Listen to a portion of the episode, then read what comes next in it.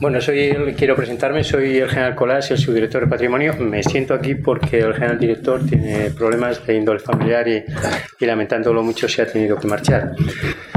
Yo, en, en términos jocosos, como diría nuestro profesor, yo soy el señor Montero del instituto.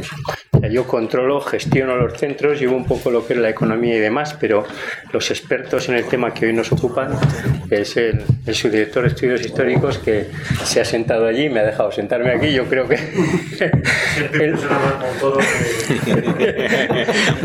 él, él debería estar aquí y no yo.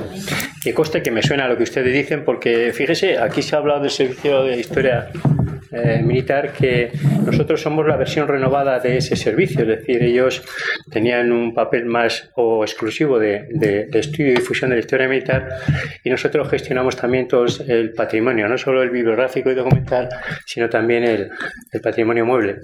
Y hemos inc- incorporado a, a lo que es nuestra esfera de control lo que yo llamo el gran escaparate, que es el Museo del Ejército. Tenemos el Museo del Ejército, que es el gran escaparate, pero tenemos otros, ¿no? Eso hace un total de unos 96 eh, 96.000 fondos, o sea que es mucho el patrimonio que tenemos que preservar y sobre todo transmitir.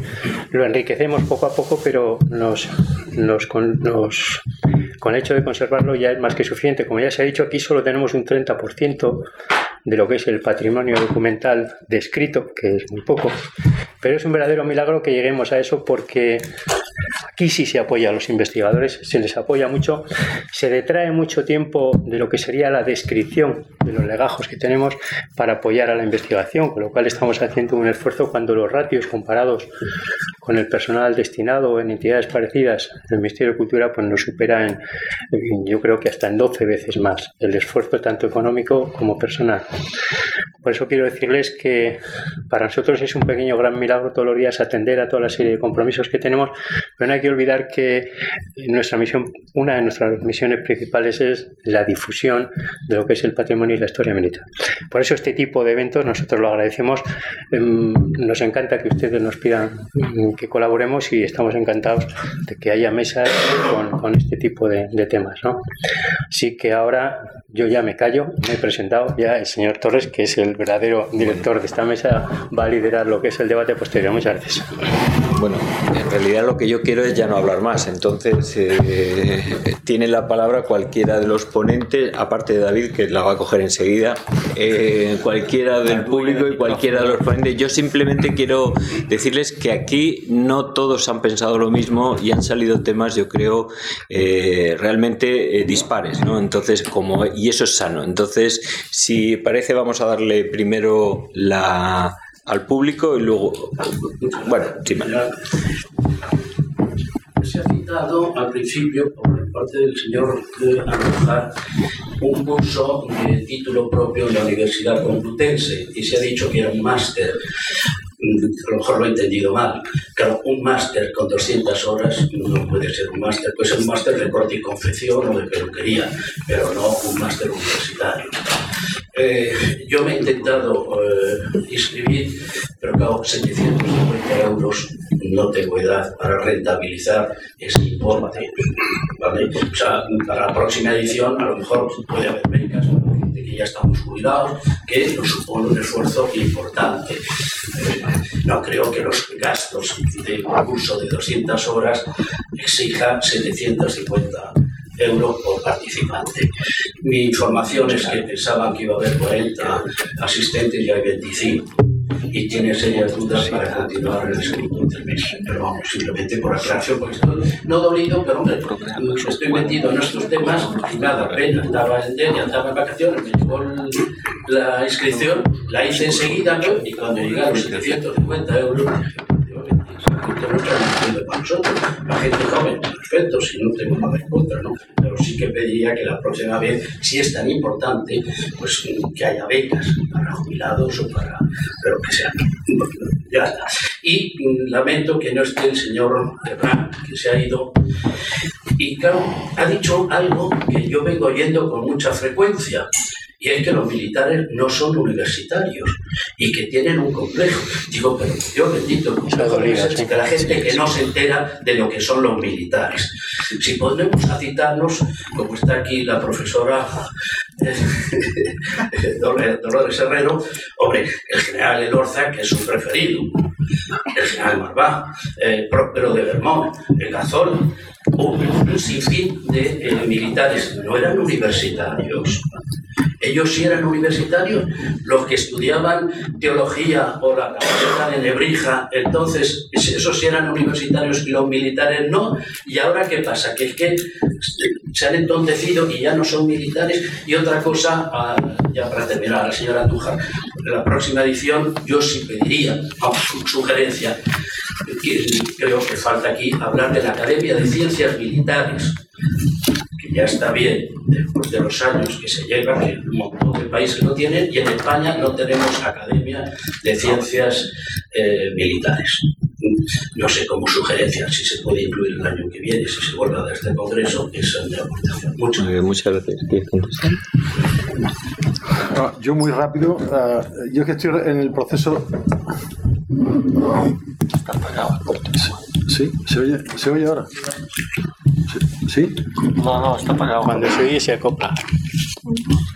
No te doy este. Ahora. Se ve que somos historiadores y no informáticos. Yo es que estoy ahora mismo en un proceso de redacción de un máster y me he confundido. Es un título propio y usted razón. Lleva usted toda la razón del mundo. Respecto al tema de los precios, no depende del profesorado. Eso es una cosa, yo no soy profesor de la Complutense, pero como creo que casi todo el mundo sabemos, es algo que regula desde arriba y no tenemos mucha potestad de modificar los precios nosotros. no depende de nosotros. Me parece muy acertada la idea que usted propone, de eh, muy acertada de que tenía que haber algún tipo de, becas, eh, tanto para formación de jóvenes como para personas jubiladas. Me parece que creo que es una, una propuesta que tendría que ser escuchada por, por, por, quien corresponda. ¿no? Pero vamos, yo soy simplemente profesor de un módulo, nada más, de una horita, nada más, no tengo mucho que, decir ahí, o sea, lo siento. Y respecto a lo que dice el profesor García Hernán, yo también me ha sorprendido lo que ha dicho, ¿no? Pero mm, no está aquí para, para responder y yo no le puedo responder nada. Muy bien. Eh, tiene pedida David la. Nada, simplemente dos cosas que hemos hablado de los archivos, de la fruibilidad. Esto es diferente por varios países europeos. Y también esto que muchas veces es muy importante por el joven investigador. En Italia, por ejemplo, quien que se acerca a la historia militar contemporánea, todos los archivos militares italianos son bajo el secreto de Estado. Todavía hay que pedir permiso a la autoridad militar para investigar. Esto por el 19 en adelante, cuando se forma el Estado Nacional Italiano. Quiere decir que yo tenía un compañero que estudiaba simplemente la caída del Estado de la Iglesia, Porta Pía, 1870, seis meses para obtener un puto permiso de un puto idiota al ministerio que se le firma por haber un papel de hace 130 años. Y ya está bien. Y otras dos cosillas. Por ejemplo, en Inglaterra es muy sencillo hacer historia militar porque se va al Public Record Office, antiguo, y están todos los fondos del ejército británicos ahí, y están estupendamente catalogados. ¿Sabes? Hay de todos. Me recuerdo que en Estados Unidos había el señor que estaba escribiendo la historia de su regimiento, no sé qué, 4.000 legacos por arriba, porque además lo importante en Inglaterra es que uno ocupes el sitio de un otro. Si no, te llegan todos y puedes fotografiar todos. En Italia, si vas al archivo de Venecia, estudiar la Armada Veneciana, la más importante, son dos piezas al día. Y además hay un pequeño problema. Hay una parte que está al planta de arriba y se ha partido la escalera. Que entonces ninguno sabe. Tú llegas ahí y dices, quiero ver los papeles sobre la batalla del espanto. Uy, muy mal la tiene usted. Está en la parte de arriba. Está arriba. Está arriba. No sé por qué. Tú entras, le pides cualquier época de la historia de la Armada Veneciana, están arriba. Yo, pero entras, le dices igual, quiero estudiar los fondos de la contaduría de, de Verona, ¡uh! está arriba. No sé por qué me estoy enterando que me están tomando un poco el pelo los funcionarios del archivo de Venecia. ¿Sabes? Eso sí también, la disponibilidad del archivo que es muy importante. Otra cosa, un pelín más amena, para hacer feliz el capitán aquí, que me... dos cosas que me han ocurrido en Segovia. Uno que sale del papel, Cuidado. es un capitán italiano que se envía a Cuba con Bucarelli. Bucarelli ya es teniente general, es de origen italiana también él, y se lleva varios italianos con él. Pide licencia para casarse con una señora de La Habana. Y claro, va al Consejo de Guerra porque la mujer tiene que ser eh, digna, tener herencia, tener dinero y tal. Bucarelli escribe y dice, no hay problema, la señora está rica, pero de dudosa reputación. Era la dueña del burdel más grande de La Habana, rica, riquísima, denegado el permiso de casarse. Otra cosa, que estaba yo en la sala buscando mis papeles y entra una señora, era el 2 de mayo en Madrid, y claro, llega la señora, que era una abuelita jubilada, entra y dice al sargento primero, He venido para ver los papeles de mi abuelo que fue a Cuba luchando por el rey y por la patria en 1912. El sargento primero la guardia, señora, le aseguro que es imposible. Se aseguro que mi abuelo estaba luchando por el rey y por la patria en Cuba en 1912. Señora, le aseguro que es imposible.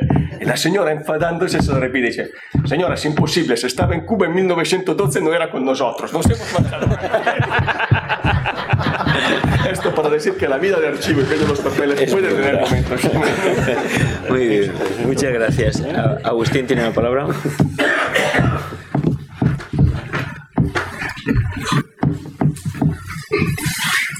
Muchas gracias eh, a todos los ponentes. Realmente ha sido una sesión interesantísima. Y yo no tengo tanta gracia como. Más bien todo lo contrario.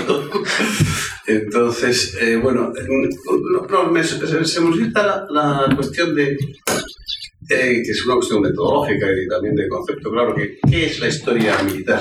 Porque hablamos de historia militar, ¿qué es la historia militar? Yo no sé lo que es la historia militar, sencillamente todo caso porque creo que no me dedico a ella, pero luego he pensado que sí me dedico a ella, por lo menos una parte.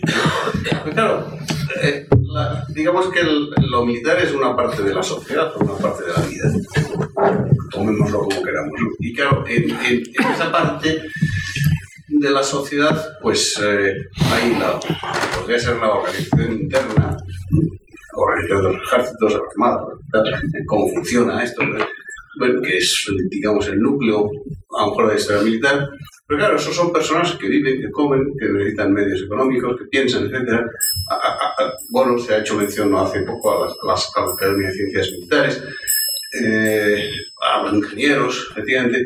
Entonces resulta que bueno, pues que todo es historia militar. Eh, Rafa Torres decía que de alguna manera que la historia militar se ha hecho poco y que muchas veces se historia militar en realidad es historia social, historia económica. Bueno, es historia. Yo, quizás a veces a lo mejor lo militar se toca de refilón, pero quizás eso es también historia militar, ¿no? Entonces, uno de los problemas quizás que, que he visto yo es que tradicionalmente en España la historia militar está, la habían hecho fundamentalmente militares que se habían preocupado por la organización de los ejércitos eh, y por las batallas. Y, y- y nada más. Eh, y, y en la historia, el historiador general le interesa el ejército pues porque existe y porque cumple una función que tiene una incidencia social y que tiene un coste económico y que tiene unas necesidades eh, científicas para, para las armas o para las fortificaciones, o lo que sea. ¿no? Entonces, al historiador general le ha interesado más aspectos eh, de la historia militar que no son la organización de los ejércitos, mientras que al militar tradicionalmente le ha interesado la organización del ejército y la batalla. Eh, yo creo que a mí me parece que la historia militar es todo, debe ser todo. Evidentemente es muy amplio, muy cada vez más amplio. Entonces, en esa, en esa, primero, lo primero que diría es que, tenemos que ser conscientes de que historia militar es todo. Todo lo que afecta al ejército y, todo en la medida, y cómo el ejército afecta a la sociedad. En, en los dos sentidos. Eso es historia militar. Y en ese sentido, eh, llamar, pues si, si, si hemos de llamar a una mayor colaboración, a un mayor entendimiento entre los estamentos militares y los universitarios, por decirlo de alguna manera, eh, pues que seamos conscientes de eso, que quizás el militar está más preparado para determinados aspectos de la historia militar porque tiene unos conocimientos que, que nos faltan a los demás, pero que desde la sociedad civil en cambio se pueden aportar otras cuestiones que a lo mejor al militar o faltan o las tienen menos, en menos cantidad. Y que si ampliamos el concepto de historia militar y lo... Eh, lo mezclamos un poquito más, por así decirlo, pues quizás podremos dar también todavía mayor interés a historia militar y hacer que más personas se, se interesen de, eh, por la historia militar, porque verán muchos historiadores de la sociedad, de la economía, de la política y de, de las ciencias, etcétera, se darán cuenta que están haciendo historia militar. ¿eh? Y que, y, bueno, y- entonces quizás eh, esa producción es- será mucho mayor y las relaciones entre lo militar y, la- y la academia serían, serían también más, más. Muy bien. ¿Alguien quiere contestar a la propuesta de integración? O- o- Pues yo sí, yo sí voy a ¿Sí? contestar. A y Yo soy lego, ¿eh? como digo, pero, pero mire usted, el problema de difundir es del que difunde, no del que lee.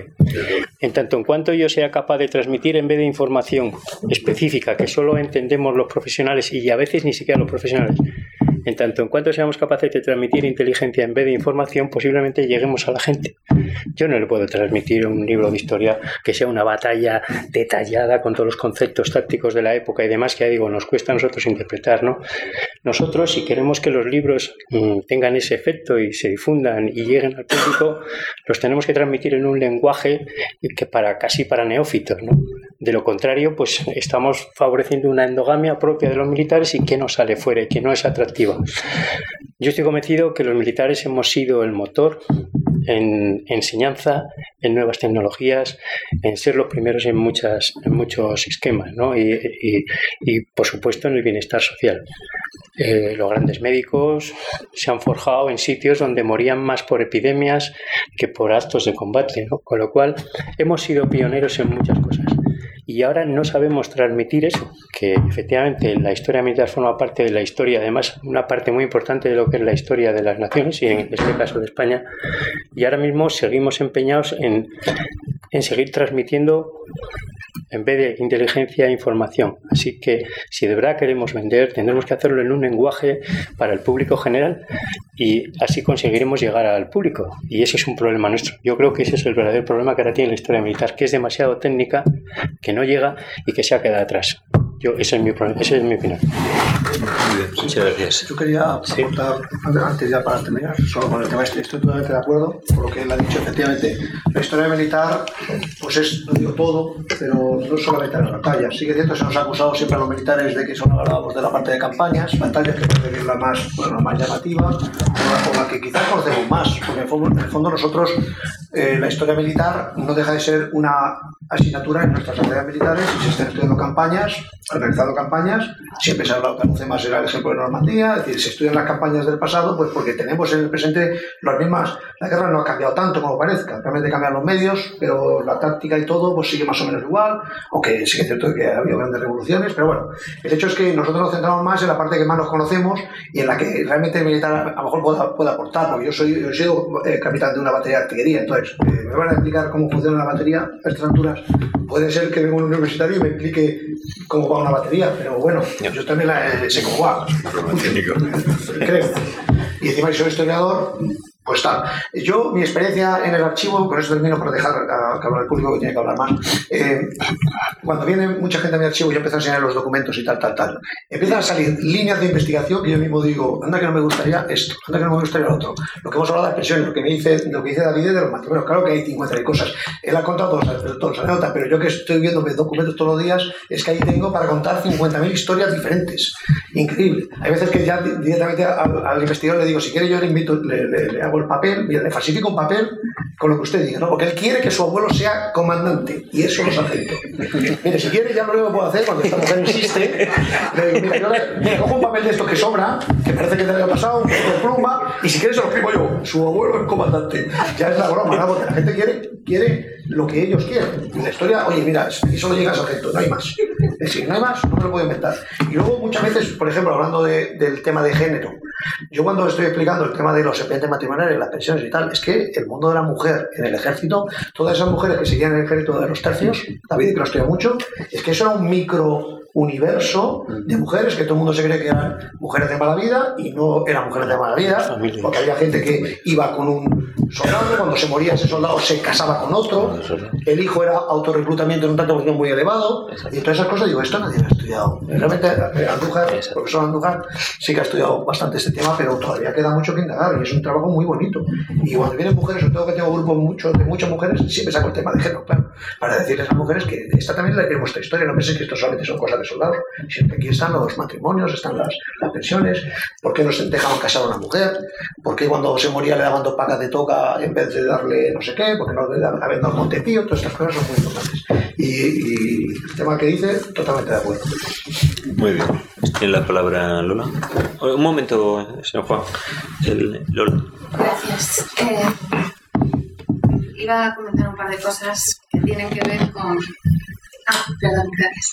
Iba a comentar un par de cosas que tienen que ver con el enunciado de, este congreso y de la, de la, mesa redonda, los dos verbos, renovar y difundir. Pero antes quiero, quiero reafirmar un poco lo que dice, lo que dice el capitán. Eh, yo llevo cinco años estudiando, estudiando testamentarías de mujeres mujeres aforadas de militares, todas ellas, y expedientes matrimoniales eh, y a raíz de la creación del Monte Pino, ¿no? Y es espectacular. Yo mm, me gustaría tener otra vida después de esta, a volver que me guarden los papeles, que me guarden mis notas. No, no, si vuelvo a renacer no voy a ser el historiador. realmente,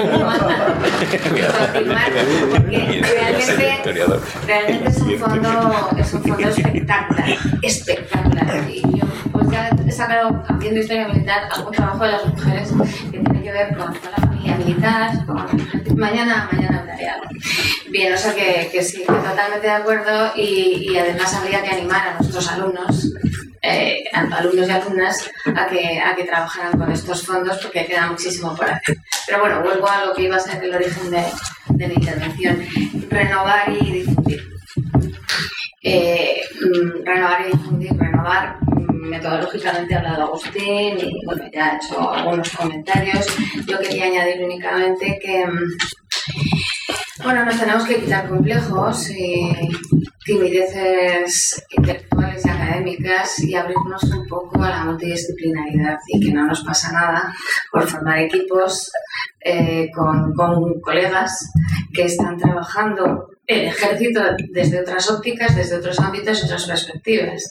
Eh, hay un geólogo que dio el otro día una conferencia en el Museo del Ejército, que es compañero, que es amigo, y él trabaja desde la historia de la ciencia en el Instituto Geológico y Minero y hemos hecho cosas juntos y nos intercambiamos información y bueno, es quizá ¿eh? esto de la renovación tiene que pasar porque eh, sumemos, sumemos con colegas de otras, de otras disciplinas, de otras áreas, historiadores de la ciencia, no sé qué, eh, pero también del derecho, que nos ayuden a...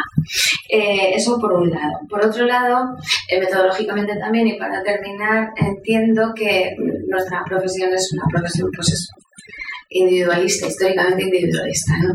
Entonces, eh, grupos de investigación, que los hay, por supuesto, pero grupos de investigación específicos en historia militar, ¿no? Eh, estarían como es la red, la red es un grupo donde viene gente y, y, tenemos unos intereses comunes, participamos y sobre todo se crean sinergias. ¿no? Y esto entra de lleno en lo que es la renovación. ¿no? Yo por ahí veo, veo el futuro, esa sería, sería otra cuestión. Y desde el punto de vista del profesor universitario, a mí me interesa mucho en esto de la renovación y acabo de meterme en un proyecto que nos han dado ayer, eh, estos proyectos que no hacemos caso cuando nos convocan nuestras universidades de innovación los proyectos de innovación, innovación docente y académica. Entonces, bueno, pues precisamente podemos llevar, a ver cómo no, la historia militar transversalmente a nuestras asignaturas de grado, a nuestras prácticas de las asignaturas de grado, decías de prácticas, en fin, eh, y eh, a ver, la historia moderna de España en Europa 1 y 2 es historia militar pero hacerlo en proyectos de innovación educativa que eh, nos vayan haciendo más visibles dentro del alumnado de grado, que tampoco, tampoco es un alumnado que tenga las cosas muy claras, pero que se vea la presencia eh, del área, ¿no? de, de la línea de investigación. Y renovar. Renovar pasa por los jóvenes. Estoy de acuerdo con Paco Andújar en lo de los jóvenes. Eh, pasa por ahí. Claro, todos, todos nos lamentamos, porque es que no les podemos dar herramientas a los jóvenes, eh, porque no hay herramientas, eh, pero mm, igual esto mejora y mientras tanto lo que sí que podemos hacer con los jóvenes y las nuevas generaciones es interactuar un poquito más y la gente de interactuar, eh, echarle un poquito más de, imaginación, quizá, ¿no? Y, convocarles o, reunirles eh, con nosotros de vez en cuando y periódicamente cuando lo hagamos. Y bueno pues hablar de fuentes hablar de metodología y hablar de posibilidades de investigación. Tirar la caña de aquella manera no mm, renovación pues quizá mm, quizá por ahí eh, difusión. Claro, es que eh, aquí hay que quitarse de nuevo complejos y telarañas todas las del mundo. Cuando a mí me llamaron de la subdirección de publicaciones en defensa hace ya unos años para hacer un libro de historia militar, pero de alta divulgación, sin notas de página, casi me peta la patata.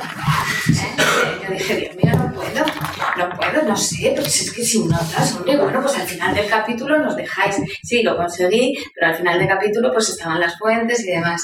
Y son unas ediciones que eran muy british en su planteamiento, todas ellas, eh, como Eco de Clarines, Al pie de los cañones, y Al pie de los cañones fue premiado como libro mejor editado del año por el Ministerio de Cultura. Es decir, eh, yo tengo la suerte de haber participado ahí, pero al principio te viene como la náusea, ¿no? Hay que no, que bueno, y lo que dice Paco es que luego no te sirve para nada. Es que luego esto no te fundó en nada. Ya puedes haber hecho ocho capítulos, como hice yo, que es que te da realmente lo mismo. Entonces, ese tipo de complejos de telarañas hay que, hay que quitárselos. Y en el caso de la, de la difusión de la historia militar, el objetivo, yo creo que lo tenemos todos claro, que sería llegar a la sociedad.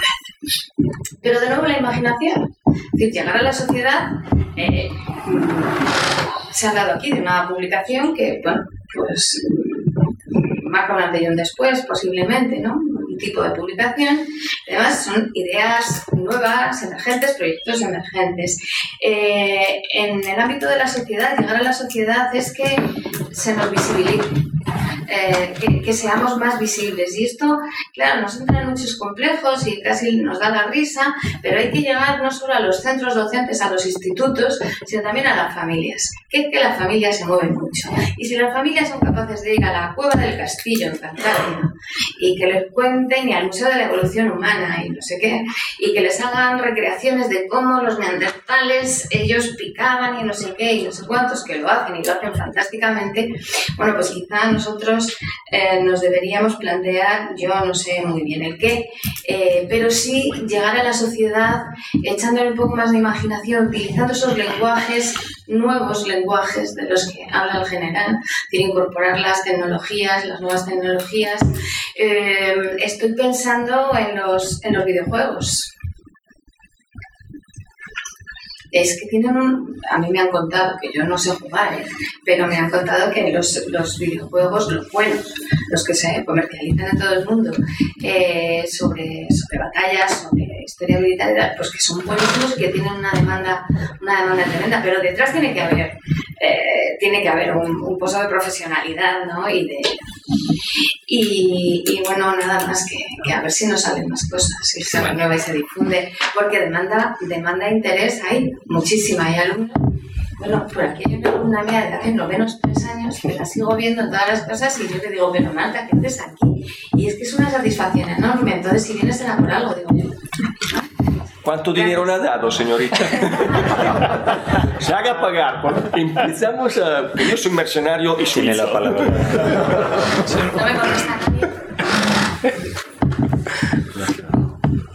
Bueno, pues está el señor que quería... Buenas tardes. Soy el coronel Juan López Díaz de Infantería de Marina y explico del cuerpo de Infantería Marina porque yo quisiera pedirles un favor ahora que está aquí este elenco de historiadores, yo no sé si quizá el señor Maffi, por ser italiano, a ver si alguno es capaz de detectar por fin si don Miguel de Cervantes Saavedra era infante de Marina o infante del ejército de tierra. Porque yo estoy convencido que es infante de Marina y el ejército de tierra nunca va a admitir esa postura. Y si alguno de ustedes no detecta la verdad, vamos a seguir así los próximos 500 años. Fuera de esta broma, que es una broma, pero llevamos así años con el tema del pobre Cervantes, que vivió toda su vida en galeras, como saben, fue preso por estar en galeras. No tenemos duda que es infante de Marina, pero fin. Es español, luchó por la patria y escribió el mejor libro de la historia. Sobre el tema de qué podríamos hacer, dicen ustedes. Yo quisiera poner el ejemplo del cine. Como dijo Germán, el capitán, pocos países tienen la historia que tenemos nosotros. Si alguien tuviera la historia de la conquista de América, esos 200, 300 años, por lo menos los 200 primeros, hay historias para tantas películas. Y yo, en la edad que tengo modernas, solo recuerdo dos películas aquí eh, sobre el tema de la conquista que son eh, la aventura equinoccial de Lope de Aguirre, en donde, en fin, el pobre Lope de Aguirre, que acabó, como saben, despedazado en la plaza de- del pueblo de Perú o donde fuera, etc. Y otra que es El Dorado, que es un tema parecido. O sea, que los españoles que fueron a España son, para los cineastas españoles, locos y locos por el dinero, locos por el oro. 500 años de historia eh, al pueblo español se demuestran con esas películas. Yo no conozco más películas, no sé si alguno la conoce. Entonces, bueno, yo creo que mientras eso no cambie, porque claro, al productor de cine no se le va a obligar a acabar una película, pero desde luego historia y esos los tiene. Ya no nada, los tercios de Flandes, podía haber la batalla de Pavía, que ha dicho el director de Despertaferro, en fin, hemos dado palizas y nos han dado también, en tierra y en mar, durante 400 y 500 años. Pero yo, las películas que he visto últimamente, los últimos de Filipinas, esto es un, es un episodio que en West Point, cuando fue, no me acuerdo el general nuestro, en West Point le dijeron que lo estudiaban como modelo de lealtad de un militar. Es un episodio que lo conocen allí. O sea, tienen 100 historias modelo, no sé cuántas, y una de ellas es esta. Claro, la película que hemos visto hace, que ha salido hace unos meses, dice, mire, para esto no hagan esta película. Es que el enemigo no hace esta película. O sea, los valores que se exponen ahí, ni fue lo que pasó, o sea, históricamente no está bien refrendada, desde un punto de vista histórico, y en segundo lugar, los valores que demuestran, pues no son verdad. Es decir, allí pasó lo que pasó. Eh, comparan ustedes con Dunkerque, una película en donde fue una derrota tremenda, total, británica, y uno termina esto, la película, diciendo que se quiere hacer inglés. O mira la película Zulu, en donde se cargan eh, los zulúes, los negros zulúes, en el 19 a 2.000 británicos en 15 minutos, y lo mismo. Eran Es una- 800, es una 460 cosa mil. Bien, porque han acabado las balas. No lo sé, pero mucho tiene que ver con el, con el carácter español que tenemos. Eh, io dico una cosa, Zulu fu un fracasso increíble al, al cinema, no encasó nada. Dunkerque es una realidad. Mire, de películas de guerra, con rara excepción de alguna norteamericana, ma piénsase, a la, a la película esta de un requista increíble, esta de Waterloo, la sacaron de la venta después de una semana porque no iba ninguna a verla. Sabes, este tema relacionado con el CIMA hay que tener mucho cuidado. Antes de todo porque hay un solo mercado que lo acepta, y el norteamericano. Y le va bien la película de Rambo, que solo mata 5.000 hombres. Si no, se le hablas de verdad como hay de una batalla, el público no va. Y esto se lo puedo decir porque yo he seguido cursos de historia del cinema y hablaban también de cinema militar. Son leyendas que encasan mucho. Esto de Dunkerque no se lo explican. Creo que han mucho para el tema de la Brexit en, en el Reino Unido, porque es un- una época congénita y nada más. ¿Sabes? Top, yo le puedo decir, las películas que han sido citadas como las mejores películas de historia militar de batallas, ninguna ha encasado nada. Quien que la ha producido se ha arruinado. Lo que ha producido Waterloo, la casa de producción, que era este, ¿cómo se llama? El marido de Sofía Loren, se derrumbó. Carlo Carlo Ponti se derrumbó. Quiero decir, las películas de historia, caemos de esta leyenda. Por favor, que estoy harto de sentir estos mitos. Tenemos mucha historia militar. Se cree que un filipino se va a ver una película de un conquistador español o un chino, que son mil millones. No le importa un pito de nada. Prefieren gastarse un 40 libras esterlinas para ver el partido entre Manchester y Liverpool. Es verdad, en China están haciendo muchísimas películas de historia militar, de historia militar china, de los demás que viene a Europa o de una historia de uno que conquista. Usted me puede decir, claro, pero los norteamericanos han hecho películas en los años 30 que hablaban de matar a indios. Ahora, ¿quién que hace una película del oeste? Si usted va a Estados Unidos y habla de la historia de la película del oeste, casi lo matan los estudiantes, porque usted es un puto racista, se le dicen, claro, ¿sabes? El problema es esto. La historia se hace segunda de las temporadas. No es la temporada para hablar de películas de historia militar. La, la sociedad no la va a aceptar, en el sentido que si es una película seria, el público bostezza y sale. Y lo he visto hacer. Secundariamente, el problema de la historia con el público no es solo por historia militar. Tengo un amigo que le ha llamado para hacer una historia de la iglesia en Italia y la primera cosa que le han dicho es sin nota, sin bibliografía y que sea una historia amena. ¿Vale? Sabes, si usted hace una película sobre los Borgias que violan, que matan, asesinan, que muchos de ellos son mentiras, la gente va a verla. Si hace usted una historia diciendo, pero los Borgias eran inteligentes porque tenía que pactar con el poderío turco, con el poder francés, la gente no le importa nada. Eso es la verdad. ¿Sabes? Eh, hay que salir de estos mitos que la gente puede ir al cine a ver películas. No lo va a hacer. Además, en una sociedad, y esto hablando con dos otros compañeros de historia de cine, que cuando hacen ejemplos a sus estudiantes de película que han salido hace un año, no saben ni lo que es. Porque el chico de ahora, que es lo que domina el mercado, ve todos en su pantalla de móvil y tiene que durar entre los 3 y los 5 minutos, porque además ya lo apaga.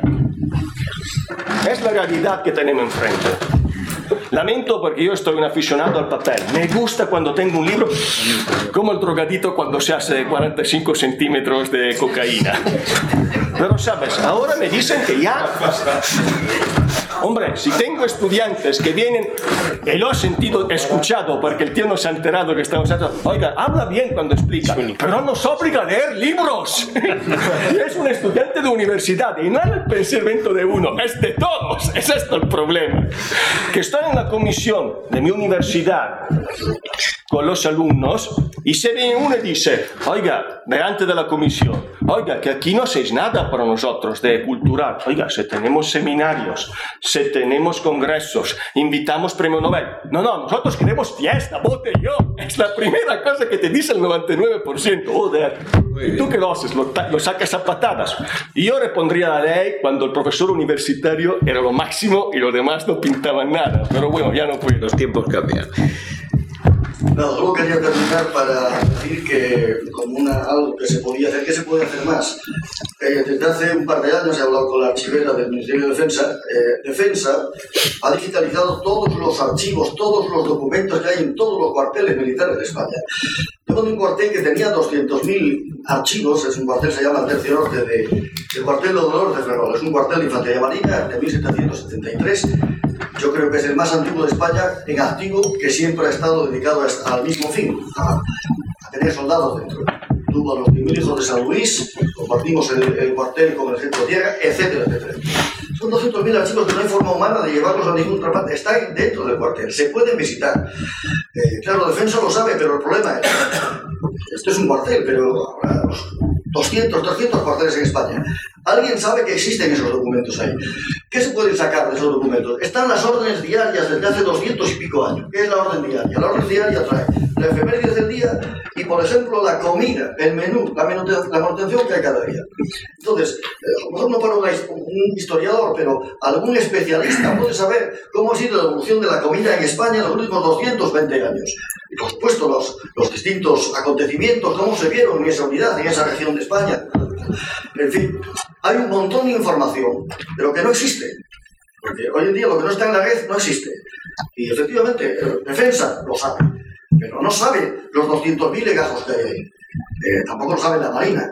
Marina también tiene, eh, igual que hay aquí, pues hay otros 10 kilómetros de archivos en Ferrol, por poner un ejemplo, igual que hay en Cartagena, pero están los archivos de Caleras, que esos tienen muchas más enjundias, son del siglo XV. Eh, el problema es no hay esto, esa interacción entre defensa y, los historiadores. También es verdad que faltan recursos. El, archivo de la Armada lleva desde la última, desde la última vez que nos reunimos en la guerra imperial, ahora creo que ha abierto. No sé cuánto tiempo ha pasado, seis meses. ¿El viso está El viso. Eso parece. No, yo he dicho que ahora está la plaza. Ah, bueno. No sé si se ha cubierto, se habrá cubierto ahora. Esos pequeños detalles, si no hay fondos para una archivera en el, en el archivo de Marina, con lo, que, con lo que hay ahí metido, pues pues bueno, esa vámonos, por supuesto que es una labor del gobierno.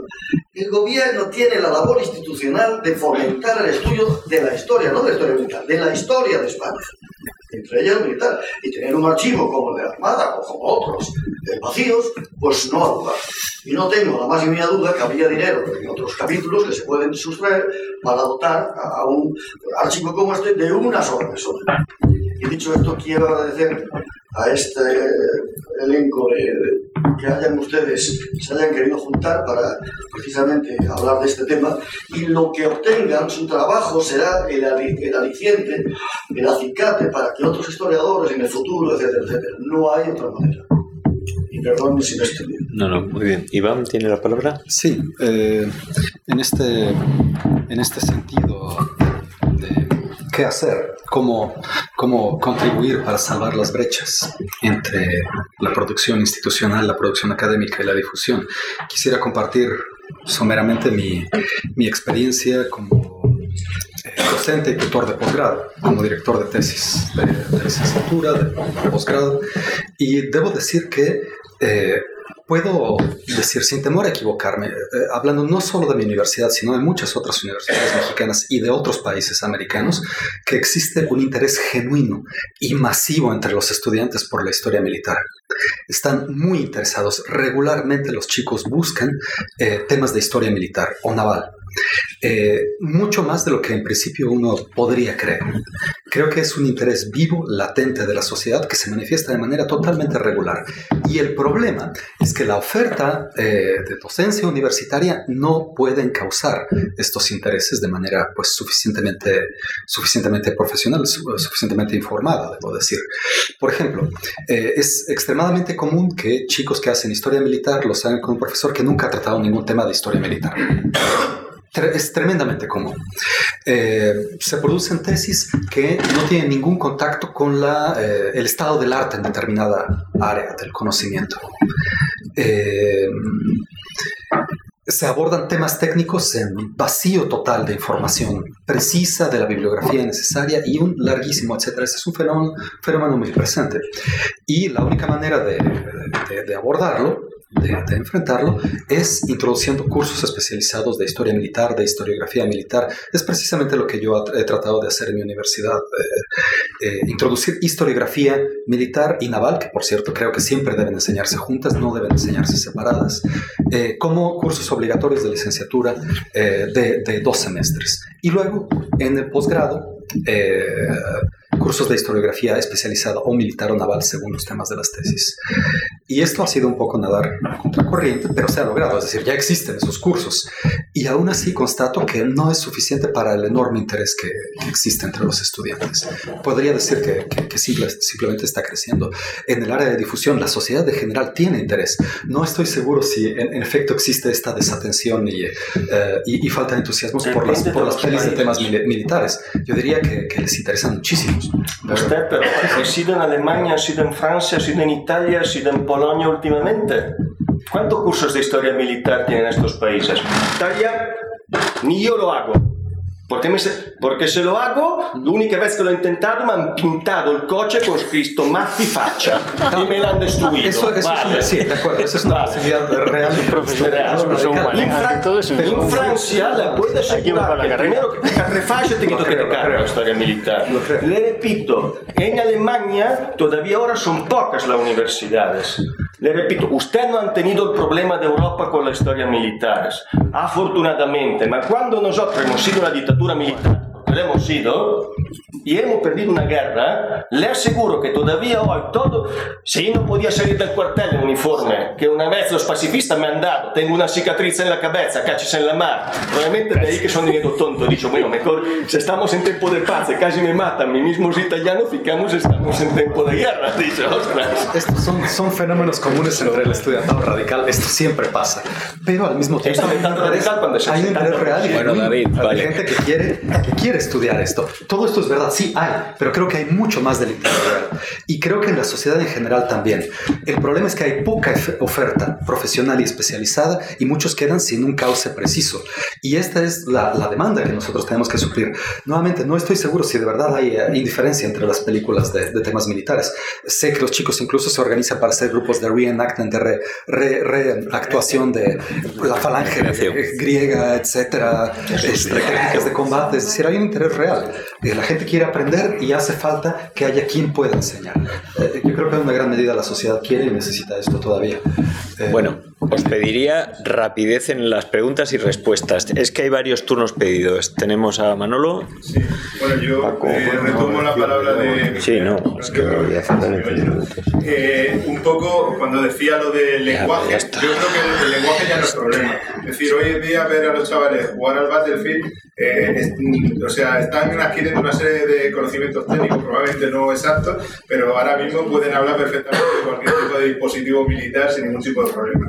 Y eso me lleva a la segunda parte que, bueno, eh, ya nos lo, ha, nos lo ha anticipado Lola, los que ya me conocen pues saben que esto, soy un fie- fiero defensor de ello y no solo un fiero defensor, sino también un ejecutor de ello. Yo llevo dos años que en mis clases de historia económica, que no militar, historia económica, utilizo videojuegos. Porque me he dado cuenta que hace dos años mis alumnos ya no me seguían, y eso sí coincido contigo.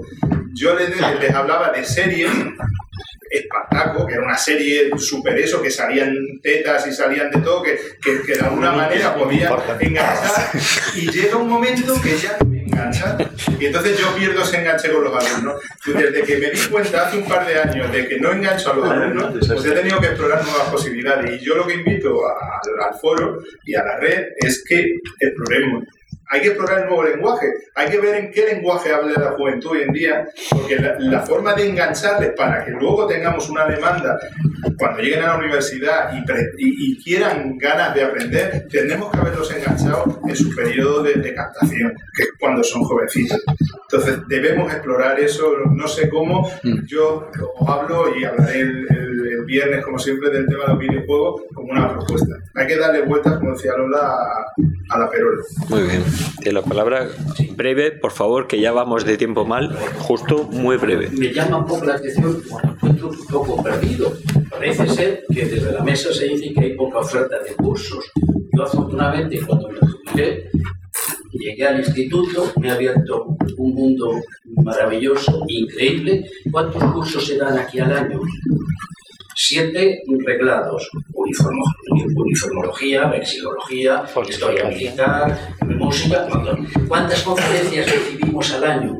No sé, no, no llevo la cuenta, pero un montón aquí en el instituto. Ahora mismo, hoy se, se celebra este congreso. La semana, el mes próximo se celebra otro congreso en la Facultad de Historia. El día 21, empezado el curso ese, o cursillete, o como lo llamemos, o seminario ese de los 750 euros. No sé qué más podemos pedir. Otra cosa es que no seamos capaces de difundir, que no se llenen los cursos. Eso es otra cosa. Pero que no hay oferta, yo creo que a lo mejor hay demasiada. O sea, ya que no damos abasto. Yo porque estoy jubilado, un montón de los asidos del instituto, mm, a lo mejor el horario, eh, que empieza a las 4, pero eh, ofertas de curso hay muchas, que no, no damos abasto, no podemos ir a todas. O sea, desde mi punto de vista, es la experiencia en el instituto. Bueno, eh, Sergio y queda Sergio y Marta por alusiones que nos va a explicar. eh, hay que acabar con la- los, los jóvenes, entonces nos va a explicar en qué consiste esa pasión que tiene de ir corriendo por los cursos. Entonces, Bueno, aquí hemos hablado. muy brevemente, por favor, Un Antonio. poco negra de, de- de la- del tema de la historia militar en, en Europa, pero bueno, yo creo que el ejemplo a seguir es el ejemplo británico, anglosajón en general, ¿no? Por supuesto. de las británicas y del americano, porque estamos viendo, por ejemplo, que es un sistema eh, de historia militar integral, es decir, desde las bases. Eh, del los niños e incluso en los institutos es normal eh, tener ver uniformes, hacer algo de historia militar, cosa que bueno, en este país yo creo que se ve de vez en cuando actividades en los institutos, pero no es la norma, es más bien la excepción. Eh, evidentemente todo tiene que surgir de ahí, ¿no? Debe ser integral. Eh, el sistema inglés, pues no solo en las universidades que hay cátedras de historia militar, sino que además, bueno, vemos eh, en la escuela suya, Sanjas, pues tiene historiadores militares que comparten mesa con historiadores civiles especializados en la historia militar. Esto que vemos aquí, pues sí que es cierto que ocurre bastante, ver a, personal de las Fuerzas Armadas con historiadores profesionales, que todos con el máximo interés por la historia, pero es cierto que esto tendría que ser bastante más habitual de lo que es. Y además digo que eh, la solución a nuestro país es eh, evidentemente la educación, pero también, por ejemplo, pues, sorprende que en España no haya una asignatura en ninguna universidad de historia militar o incluso pues, que no se aborde la posibilidad de, ahora que están, estamos a, bueno, eh, con un montón de cursos, pero sobre todo grados, ¿no? grados en ciencias de la antigüedad, grados en lo que sea, que no hay un grado eh, impulsado por, por, las universidades, pero también por el Ministerio de Defensa sobre grado en historia militar. ¿no? Yo creo que tendría seguramente una buena acogida y que pues, sería una actividad, lógicamente, pues, que tendría que abordarse desde muchos años. Tendría que apoyar, supongo, en las universidades. Ese sería el reto que yo creo que nos espera o que debemos intentar solucionar en los próximos ya no años, décadas. ¿no? Pero bueno, ese para mí lo que es el futuro o lo que tenemos que mirar bueno, pues la última intervención va a ser efectivamente el futuro y el futuro es los que están investigando. Entonces, ¿quién? ¿Qué la va? Ay, perdón. Bueno, bueno, primero ella, luego, luego usted. Ah, también. Bueno, pero habéis saltado, es que no veo. Hay otro señor ahí. Yo lo que quería volver muy, muy interesante todo el concepto de, historia militar, eh, volviendo a lo, de, a lo que ha planteado Agustín. Eh, nosotros, como muchos de los de aquí hemos llegado, somos de historia económica, hemos venido, hemos estado estudiando ingresos de la hacienda y al final hemos llegado a estudiar gasto. Cuando nos metimos en el gasto, nos encontramos al ejército. La aportación, a diferencia de Agustín, es que particularmente yo no me siento que esté haciendo historia militar todavía. Quizá porque la frontera la consideraba demasiado, demasiado ancha. De todas maneras, por ejemplo, ahora viene una, un texto, una eh, bibliografía sobre la historia militar de España que acaba de hacer Paco Andújar y me encuentro citado en la, en la, con, tres, con tres artículos y, y entonces dices, ¿qué es lo que está pasando aquí? Puede ser que la, la frontera entre la historia militar y la historia económica o la historia social en realidad sea más tenue de lo que pensamos, de lo que pensábamos y que tenemos que hacer un esfuerzo por parte de todos de considerar, yo prometo que lo voy a hacer, que me estoy aproximando a la historia militar mucho más de lo que pensaba, pero desde la perspectiva de la historia militar y, por ejemplo, desde las publicaciones, que no eh, también se abra y que se haga una frontera bastante tenue en este mismo sentido. Es decir, porque si acabamos publicando en editoriales de servicio de publicaciones de, de historia militar, pues a lo mejor quedas encasillado. Y una de las, una de los matices, y claro, bueno, hay muchas cosas que ya han salido aquí a la, ya se han puesto sobre la mesa y por lo tanto ya no las repito. Yo, la aportación es que por parte de todos tenemos que hacer más tenue la frontera y contar, la historia militar tiene que contar con profesores que en principio no pensaban que estaban haciendo historia militar y nosotros debemos pensar que nos estamos aproximando a la historia militar sin ningún tipo de problemas. Bueno, si, si me permitís, Rafael. Sí, sí, sí, por favor. Eh, Solo os pido brevedad, que queríamos acabar hacia las ocho y cuarto. Solo respondiendo a esto, Solo respondiendo a esto, eh, nosotros llevamos haciendo una revista de historia militar desde hace siete años, Despertar Cerrado, y esas fronteras de las que hablas, que yo creo que en realidad no es que sean anchas o estrechas, yo es que creo que no deberían existir. Eh, y, en la práctica yo creo que no existen. Es una percepción más, más académica que, que lo que percibe el público general. Nosotros desde hace siete años llevamos publicando en nuestra revista artículos de historia militar, por supuesto, pero también de historia social, porque el reclutamiento es historia social. Estamos haciendo artículos de historia económica eh, fundamental en la financiación de los ejércitos y la logística. Haciendo un artículo de historia de las mentalidades, que es esencial para entender qué, se le pasa por la cabeza a un soldado del siglo XVI-XVII que evidentemente tiene unos valores. Hablaban eh, eh, un, un, asistente de, de, la guerra de Filipinas, ¿no? esta última película de la, de la guerra de Filipinas. Eh, claro, ¿qué valores tienen esos soldados? Evidentemente no son los mismos que tenemos ahora. Hay que hacer historia transversal y la historia militar es historia transversal, no puede estar compartimentizado.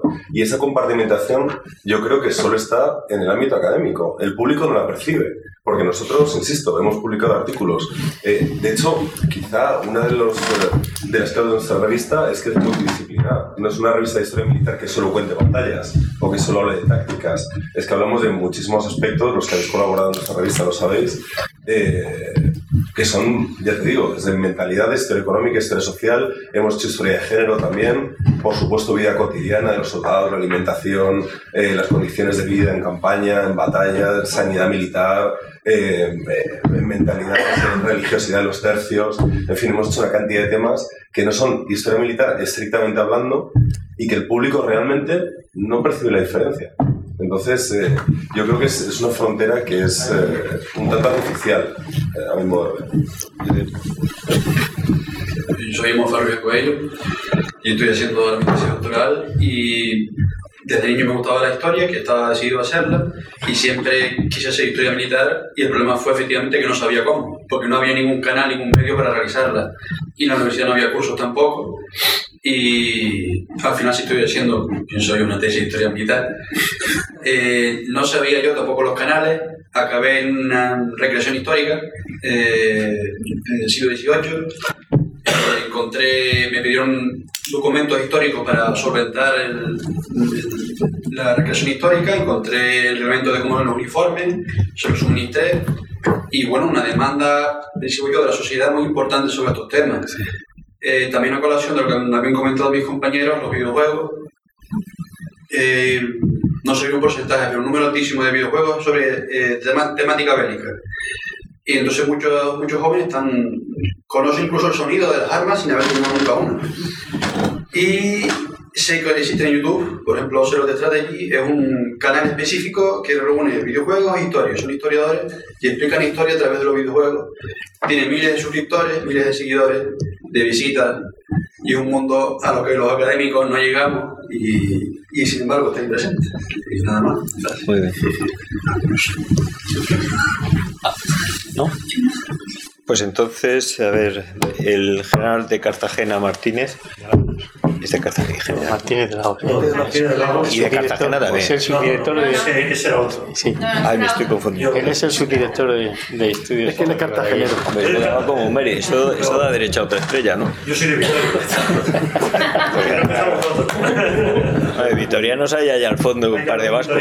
Yo soy, yo soy de Vitoria, aunque llevo muchos años viviendo en Madrid. Muy bien. Bueno, en primer lugar quiero pedir disculpas porque no he podido estar desde el principio de la mesa redonda y no he podido escuchar sus intervenciones, con lo cual lo que voy a decir va más en, en relación con lo que hemos hablado después. Y también quiero agradecerles el que a todos ustedes quiero, y a todos los participantes en, este turno de preguntas, quiero agradecerles el interés que estoy observando por todo el mundo por difundir la historia militar como parte de la historia. Yo, creo que, yo también soy de los que que las diferencias deben ser mínimas, pero bueno, al final vamos a disciplinas y esas disciplinas hacen que esta disciplina esté más en, en, encadenada dentro de la historia militar y otra disciplina puede estar, puede estar más encadenada dentro de la, de la historia económica, como decíamos antes. Pero yo sí que he notado una cosa. Yo aquí en el instituto hacemos muchas actividades de, divulgación, muchas actividades de difusión. Y, creo que participamos en todo aquello que nos piden. O sea, nosotros, como han dicho antes, hacemos todos los años varios cursos. Este año, por ejemplo, hemos hecho un curso de heráldica, un curso de, de fortificación, un curso de mesilología. Estamos en ello, estamos en un curso de mesilología. La semana que viene, bueno, no, perdón, el mes que viene iniciamos un curso de historia militar que hacemos todos los años. La verdad que estamos muy orgullosos, con muchísimos profesores, catedráticos, profesores universitarios, grandes nombres de la, de la historia, grandes escritores.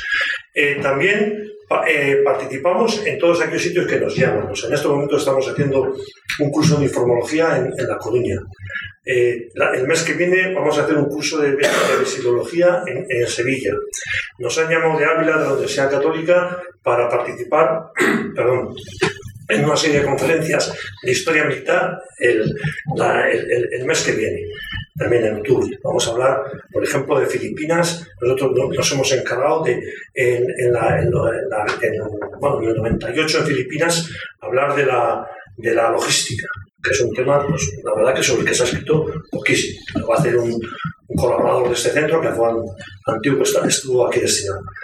Eh, con la prensa, o sea, con muchísimas publicaciones, eh, cuando nos piden eh, nuestra colaboración, participamos con ellos. Hemos participado con radios, con emisoras de radio, participamos con, con emisoras de, perdón, con cadenas de televisión. De hecho, me da mucho miedo, yo no lo he visto, pero hay una, película, una serie de enfermeras ahora, creo que la niña hace poco, no he visto todavía ningún capítulo, pero nos han pedido mucha, mucha colaboración para el tema de, uniformes. Por supuesto, no, nos cobran nada, aunque la, televisión trabaja mucho en, en, temas económicos, nosotros lo hemos hecho de forma porque nos gusta. Eh, pero con la emisora de radio exactamente igual, con otras, otras cadenas de televisión.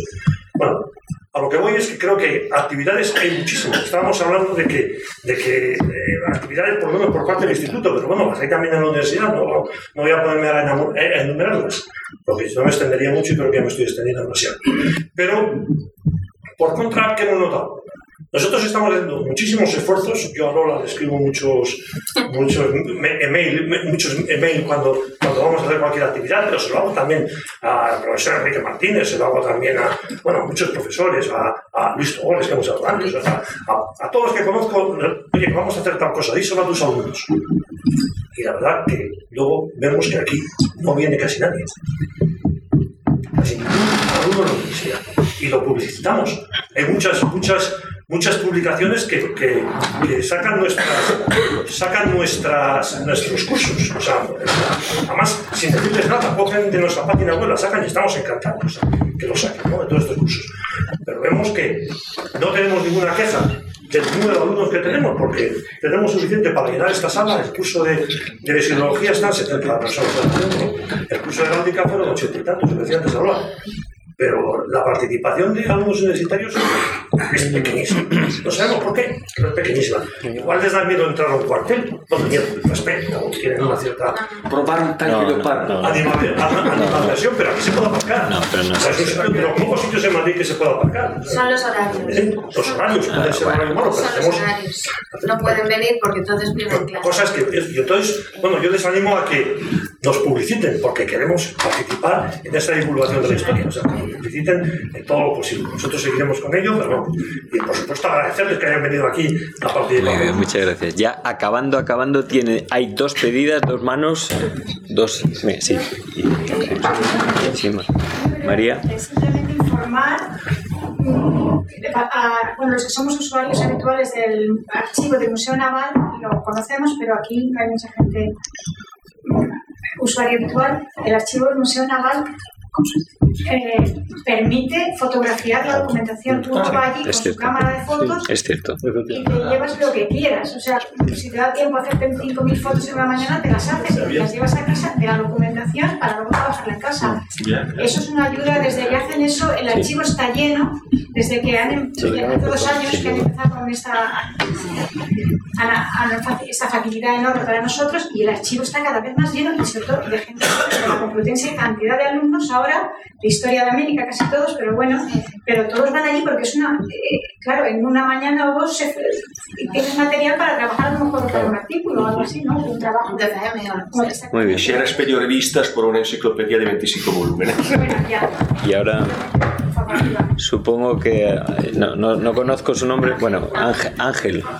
Yo respecto a lo último que se ha dicho sobre la, cantidad de cursos existe, y decía la profesora Herrero, es que es cierto, igual que ni al profesor Castillo ni a ella les sirve las actas de un congreso como acreditación, al estudiante no le sirve de nada, digamos, curricularmente el congreso, le sirve más el punto de asistencia que Bolonia le obliga a hacer una clase de historia antigua que una formación complementaria. Aunque tengo muy claro desde el primero de carrera que quiere hacer formación en historia militar en este caso.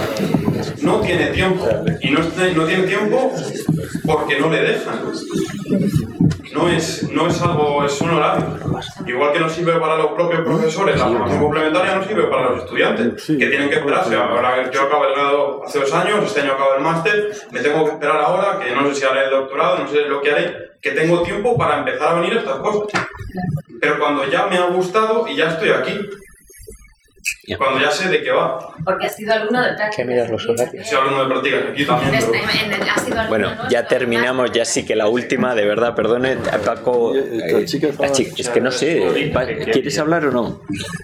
Por alusiones. Por alusiones. Sí, ¿de qué hacen la tesis? Cinco Yo qué sé. palabras, díselo. ¿Por qué voy a los congresos? ¿no? Sería la pregunta. Pues por la pasión que ponéis vosotros. No, no, no, no, Eso, es una- pasta, no es pasión. No, no creo que os hagáis ridículo. Eh, yo empecé a leer em, un libro de la doctora Herrero, que es su tesis, y otros, otros artículos más, y a, a raíz de ahí pues empecé, empecé a usar una historia militar y cada vez que veo algo le voy. Pero, por ejemplo, este año he hecho el máster de profesorado y aquí se hacía la pregunta de qué es historia militar y es que yo creo que socialmente no se sabe tampoco que la historia es una ciencia. Ningún alumno de los que yo les di prácticas me dijo que la historia era- una ciencia social. Todos eran hechos, personajes, pero yo creo que es que la sociedad no sabe verdaderamente cuál es nuestra labor. Y ese es el problema. Y luego el problema, a partir del acceso y la, viene de más arriba, para mí. Muchas gracias. Y ya por último, señor Francisco Andújar. Bueno, no. Por último, gracias por darme la palabra. Ah, yo, para, terminar un poco una reflexión que venía haciendo al hilo de muchas intervenciones eh, sobre el propio concepto de historia militar. A mí me parece un concepto en cierta manera peligroso. Digo peligroso porque encasilla. Lo ha dicho muy bien el capitán Germán Segura, lo ha dicho muy bien, lo ha dicho, alguno, lo ha dicho también eh, Agustín González Ciso, lo ha dicho perfectamente. Es un, es un concepto que crea demasiadas fronteras y yo creo que eh, es absurdo incluso eh, voy a poner un ejemplo para que se entienda lo que quiero decir el conde de Aranda era militar ¿verdad? vale, perfecto pero no era noble, era conde, entonces no lo estudiamos como conde. ¿Qué pasa? Es decir, en un Estado, en una monarquía en que el 90% del gasto era gasto militar, ¿Qué estudiamos? Es decir, voy a poner así centenares de ejemplos para decir que realmente mm, el problema está un poco en, lo que sucede en el último tercio del siglo XX, cuando la historia se fragmenta en un montón de subdisciplinas y hay que ponerle un titulito a cada uno y encasillarla. Yo creo que la historia, la historia militar podría ser perfectamente, como diría Pierre Vilar en su día, una historia total. Una historia total. Entra todo. Entonces, el problema está en que cuando nosotros empezamos a establecer un marco, unos límites y queremos encasillar y todo, pues hay cosas que de alguna manera chirrían. Pero vamos a ver. La historia de una batalla no es una historia de la tecnología. Los heridos en una batalla no es una historia de la medicina. Y así podríamos estar haciendo reflexiones para ver que, de alguna manera, eh, pues eh, el concepto debe ser una historia con mayúsculas y sin apelativo. Esa es mi opinión. Bueno, pues yo creo que ya, dada la hora y tantas reflexiones, yo creo que es hora de clausurar. Yo simplemente decir que, como en todo buen congreso, no se resuelve nada.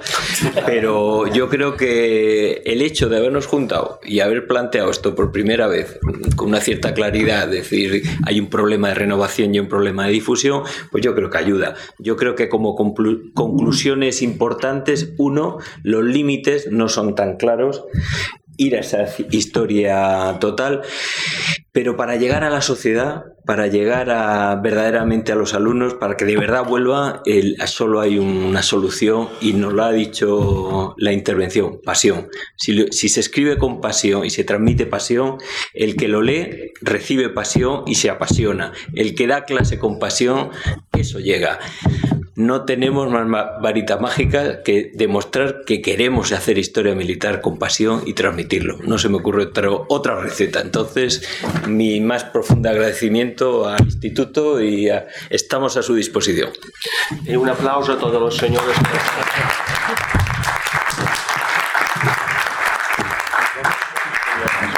Levantamos, señores.